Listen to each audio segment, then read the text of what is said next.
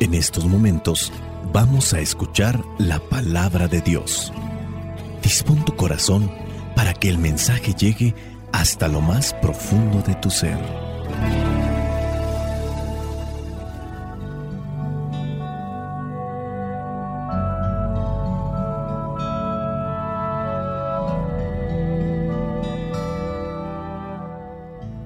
El Evangelio que la iglesia nos presenta para el día de hoy corresponde a Marcos capítulo 11 versículos del 27 al 33. Dice así, después de esto, regresaron a Jerusalén. Mientras Jesús andaba por el templo, se acercaron a él los jefes de los sacerdotes, los maestros de la ley y los ancianos, y le preguntaron, ¿con qué autoridad haces esto? ¿Quién te dio la autoridad para hacerlo? Jesús les contestó, yo también les voy a hacer una pregunta. ¿Quién envió a Juan a bautizar, Dios o los hombres? Contéstenme, y yo les diré con qué autoridad hago esto. Ellos se pusieron a discutir unos con otros. Si respondemos que Dios lo envió, va a decir, entonces ¿por qué no le creyeron? ¿Y cómo vamos a decir que lo enviaron los hombres? Tenían miedo de la gente, pues todos creían que Juan era un profeta. Así que respondieron a Jesús, no lo sabemos. Entonces Jesús les contestó, pues yo tampoco les digo con qué autoridad hago esto. Palabra de Dios, te alabamos Señor. Señor Jesucristo nuestro divino Salvador. Gracias te damos por tu infinito amor. Te escuchamos en la palabra, te recibimos y adoramos en la Eucaristía, te servimos en los hermanos.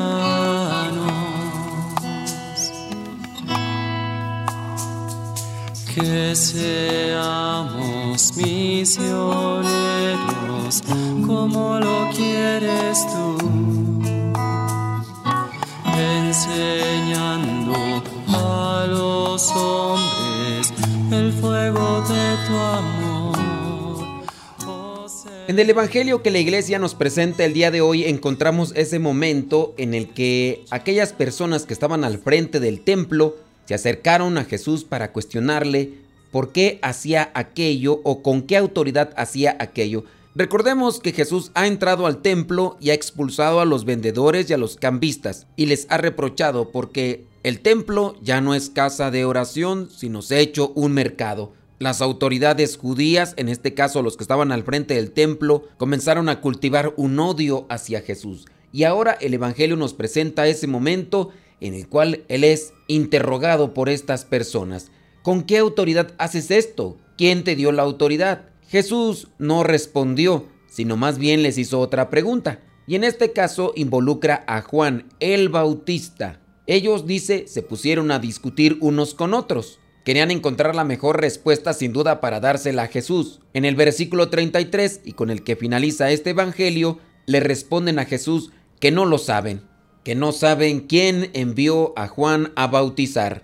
Si leemos con atención el Evangelio nos daremos cuenta de que a veces Jesús no responde las preguntas que le hacen. Normalmente nuestro Señor Jesucristo no responde a las personas que no preguntan para saber, sino para atacar, para reírse, para burlarse. Jesús, sin embargo, siempre responde a los que preguntan con buena intención. Tengamos como principio de reflexión esto. No a todos tengo que responder. Los que anden buscando una respuesta positiva, buena en la vida, recibirán una contestación. Los sumos sacerdotes y los ancianos no están abiertos a la verdad de Jesús no estaban abiertos a Dios. Creían que Dios estaba con ellos y que bendecía todas sus acciones.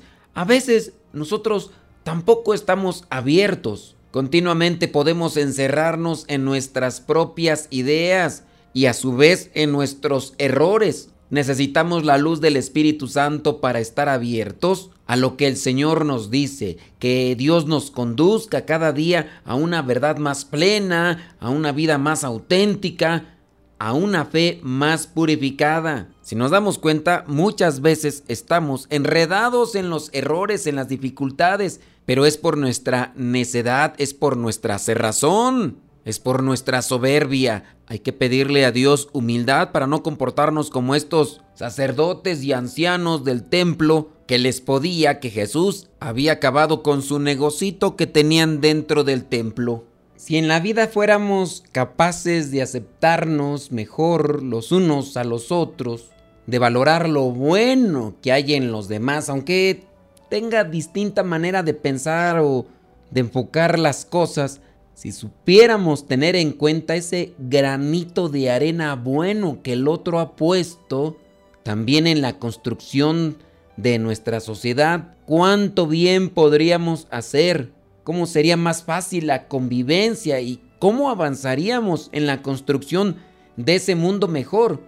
Pero bien sabemos que eso nos cuesta porque vemos demasiado a los otros como unos contrincantes contra los que tenemos que luchar para ser mejores. Y fácilmente tenemos la tentación de destruir todo lo que haga el otro simplemente porque no lo he hecho yo o porque no aceptamos de ninguna manera las cosas buenas que hacen los otros, porque eso es opacarnos, humillarnos, hacernos a un lado. Eso lo estamos viendo cada día en nuestras relaciones con nuestra misma familia, con los compañeros de trabajo, con nuestros vecinos, en cualquier reunión o asamblea, incluso hasta de la misma parroquia. No se diga en las cuestiones de política y más cuando andan en campañas, lejos de admirar, lejos de reconocer las buenas propuestas de otros para que pudieran cambiar la sociedad. No, a fuerza se tiene que estar buscando lo malo, lo negativo, solamente para destruirlo, hacerlo menos. Pero fuera de cuestiones políticas, también eso lo hacemos en la misma parroquia muchas veces y en la familia. Nuestros orgullos, resentimientos, envidias hacen que no nos entendamos y que de alguna manera seamos destructores de todo lo que puede ayudarnos o todo lo bueno que pueden hacer los demás. No somos capaces de aceptar lo bueno que hayan podido hacer los otros porque hasta en eso podemos tener posturas recalcitrantes diciendo que todo lo que han hecho los demás fue dañino, perjudicial. Dígase en el caso de los políticos, ¿qué político habrá que reconozca que un, un personaje anterior en el gobierno haya hecho mejor las cosas? ¿Habrá por ahí dentro de estos lugares donde se guardan las cintas de video alguna cinta donde algún presidente de colonia, un presidente municipal, un gobernador o, o alguien que está al frente de cualquier instancia civil reconozca con agrado y con prontitud las cosas buenas que hicieron los demás, todo será entonces negativo, todo será malo. Yo no tengo conocimiento, yo siempre escucho a aquellos políticos que están remarcando que todos sus antecesores hicieron cosas malas y ahora me toca a mí levantar esto y ahora me toca a mí. Todos son así. Pero bueno, allá está Dios que los va a juzgar a ellos por andar haciendo sus cosas chuecas.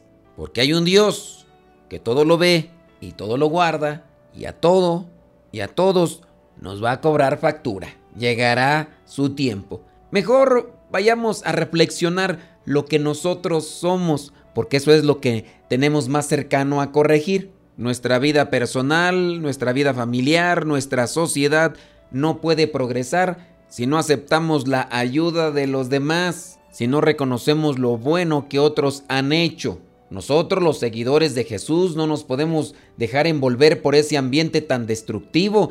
Tendríamos que ser siempre constructores de unidad y de concordia tenemos que aprender a valorar siempre lo bueno, por pequeño que sea, aquello que han hecho otros. Tendríamos que ayudar en nuestros quehaceres o deberes ordinarios, buscar ese entendimiento y esa aceptación mutua con los demás. Eso tiene que arrancar de ese amor que tenemos como distintivo de nuestra vida y el amor siempre tiene que ser constructivo, hacedor del bien y de lo bueno. Esto lo descubrimos hoy en el Evangelio que se propone en este día en que vienen pidiéndole explicaciones a Jesús de lo que hace.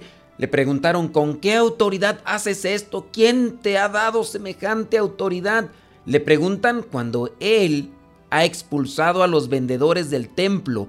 ¿Y por qué los expulsó? Para purificarlo y que este templo fuera en verdad el lugar del culto y la casa de oración como tendría que ser. Estas autoridades del templo no reconocen la autoridad de Jesús, no son capaces de aceptar aquellas cosas buenas que está haciendo, siempre andarán con la sospecha de que es su contrincante, su rival, y de ahí les comenzarán a hacer ese odio e incluso esa idea para acabar con su vida. Andarán buscando ahí las cosas para después tergiversarlas y acomodarlas a su modo para increparle cierto tipo de cargos con tal de que tengan de dónde agarrarse para condenarlo a muerte. No nos extrañe que nos encontremos también nosotros dificultades y que haya gente que no acepte lo bueno que a veces nosotros podemos hacer. Siempre habrá quien ande con sus prejuicios, sus sospechas, sus maquinaciones. Nosotros tenemos que comprometernos a hacer el bien, a reconocer también lo bueno que otros hacen y ojalá aprovechemos las cosas buenas que están a nuestro entorno y que los demás han dejado. Dios es misericordioso y quiere que trabajemos para nuestro bien y hay que aprovecharnos del bien, aunque sea pequeño, que otros hayan hecho. De esa forma y en esa manera vamos a construir una sociedad de amor. Soy el Padre Modesto Lule de los misioneros servidores de la palabra. La bendición de Dios Todopoderoso, Padre, Hijo y Espíritu Santo, descienda sobre cada uno de ustedes y les acompañe siempre.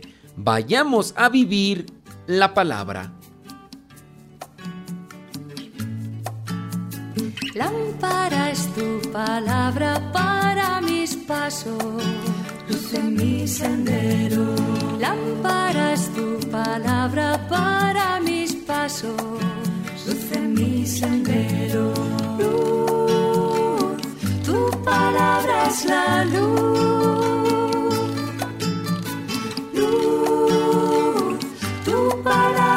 la luz. Yo guardaré tus justos mandamientos